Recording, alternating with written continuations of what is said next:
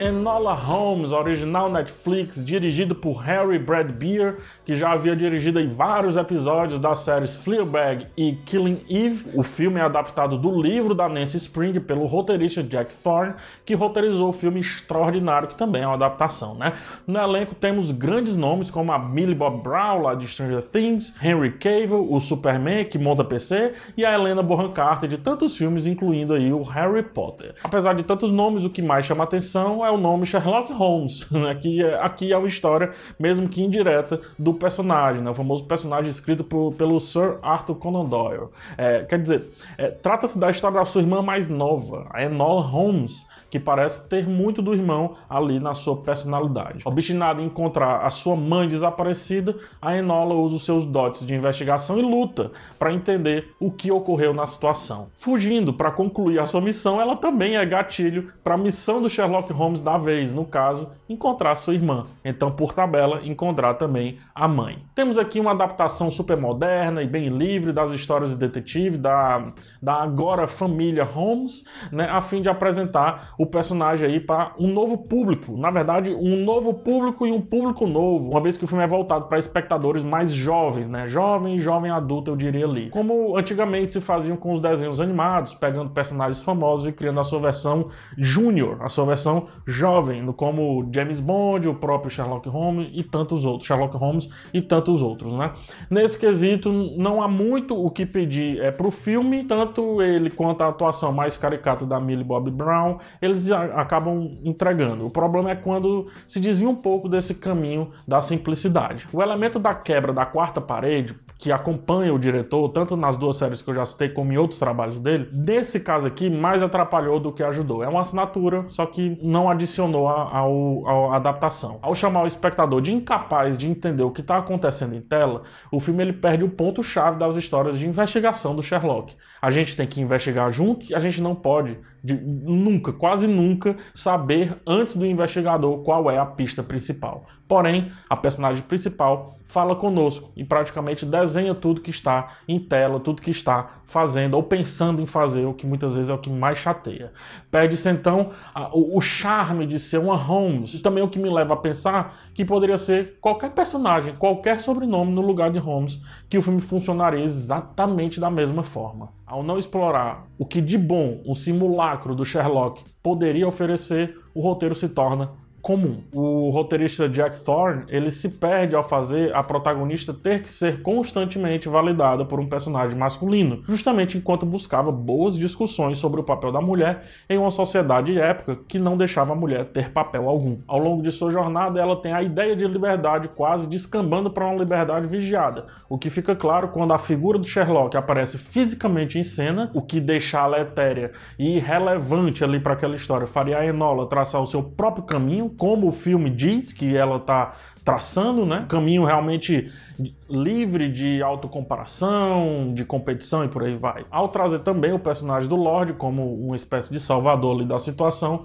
faz o papel da Enola é, naquela chamada revolução de ser despejado mais uma vez em um homem, mais uma vez enfraquecendo a sua figura e a sua ideia de liberdade que o texto estava tentando falar. O texto estava falando algo e na história estava acontecendo algo completamente diferente. Esse é o ponto.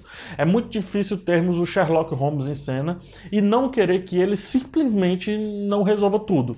Para quem conhece o personagem, né, sabe que o caso da vez é simples demais para que ele não conclua com dois movimentos de xadrez. E aí, sendo assim, se a ideia é apresentar a perspicácia de um Sherlock Holmes agora na pele de uma de uma né, Holmes, no caso a Enola, a situação é muito simples e mais desvaloriza do que valoriza a personagem. Das duas, uma, de novo, ou tira o Sherlock totalmente daquela situação, ou junta os dois de uma vez, a fim de mostrar que certos casos precisam de visões diferentes para serem desvendados, e depois dá o filme solo para Enola. O filme ele não faz nenhum nem outro, tampouco valoriza a lenda Sherlock Holmes, como também não dá asas para que o Enola Holmes segure o legado do irmão, seja nesse filme, seja no próximo, seja na série, seja onde for. Pelo menos é uma personagem com background background interessante que, se vista pelos olhos mais infantis e inocentes e se bem discutida, poderá passar bons princípios de comportamento que valorizam a existência humana, como por exemplo a leitura e a busca constante pelo saber, além obviamente do preparo físico, coisa que eu não tenho.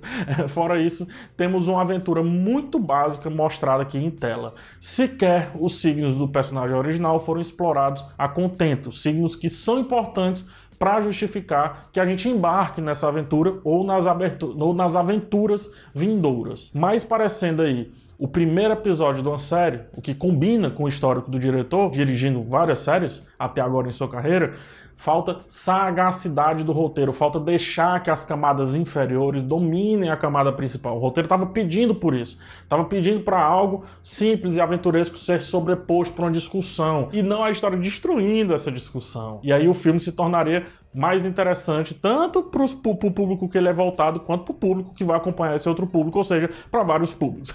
Falta deixar é, que a Enola não seja forçada a ser protagonista, mas sim que haja um motivo singular para isso acontecer, onde o nome Holmes faça sentido na personagem em si e o peso é, para o novo cenário não seja simplesmente um porquê sim óbvio, na verdade faça sentido de acordo com o peso desse sobrenome, né? E aí é criado um novo cenário, é proposto um novo cenário a partir de uma nova personagem. Forçando como foi feito, deixando genérico, né? meio que amplifica as possibilidades de gerar um ranço em quem curte o Sherlock, em vez de um apreço pela tentativa ali das novas perspectivas. E uma nota rápida é que eu não consegui encaixar em canto nenhum no texto, é, mas que, que eu gostaria de dizer. Eu quero para ontem ver um filme do Henry Cavill como Sherlock Holmes. O carisma do ator casou perfeitamente com a visão mais clássica do personagem que há muito a gente não vê no cinema e na TV, uma vez que o Sherlock sempre precisa, ultimamente aí, estar numa roupagem millennium. Não sei por que isso, né? É, eu acredito que com um bom caso, um bom roteiro, realmente ali no melhor estilo entre facas Facas e Segredos, esse Sherlock Holmes do Henry Cavill, um Sherlock Holmes mais clássico, poderá ser bem bacana, bem interessante de assistir. Isso especificamente eu gostei bastante. Agora sim, ficamos por aqui. Espero que tenham gostado de mais um vídeo que eu trouxe para vocês. Não esquece de deixar o like ou então o dislike e se inscrever caso não tenha feito isso até agora. Nos vemos numa próxima oportunidade e tchau.